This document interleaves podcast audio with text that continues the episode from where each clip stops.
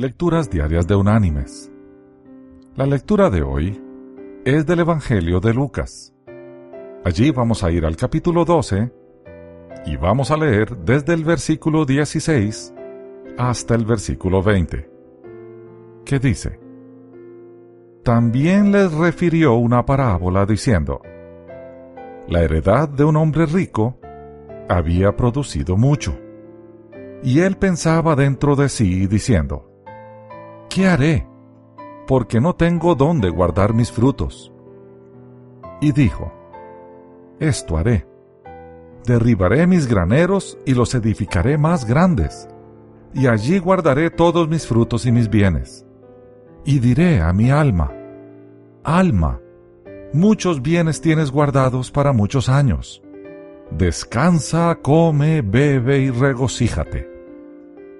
Pero Dios le dijo, Necio, esta noche vienen a pedirte tu alma y lo que has guardado. ¿De quién será?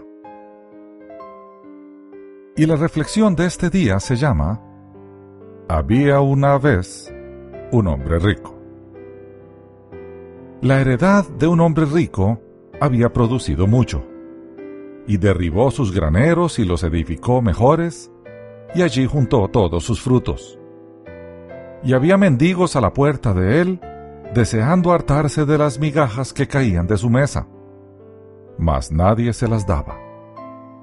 Y el rico subía todos los días al templo a orar, y junto a él iba siempre su hijito Samuel.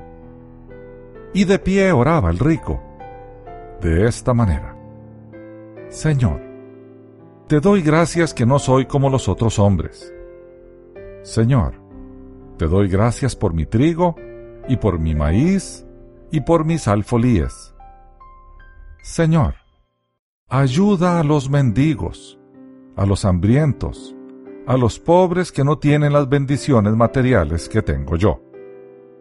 Y mientras oraba, lloraba. Y aconteció un día que el pequeño Samuel, después de la visita al templo, llegó hasta su padre y le dijo, Padre, hoy como ayer he escuchado tu oración. ¿Cómo quisiera tener alguno de tus depósitos de trigo? Y el padre le dijo, Todas mis cosas son tuyas. ¿Qué harías con el trigo si lo tuvieras? Y respondió el hijo, Yo contestaría tus oraciones. Mis queridos hermanos y amigos, en muchas ocasiones, cuando oramos, la respuesta a nuestra oración se encuentra debajo de nuestras narices. Hay acciones que Dios toma sobrenaturalmente en respuesta a una oración, y hay otras que nosotros podríamos hacer en su nombre si verdaderamente fuésemos honestos con Él y con nosotros mismos. Vayamos a nuestro Padre en oración y hagamos aquí en la tierra lo que Él nos ha mandado.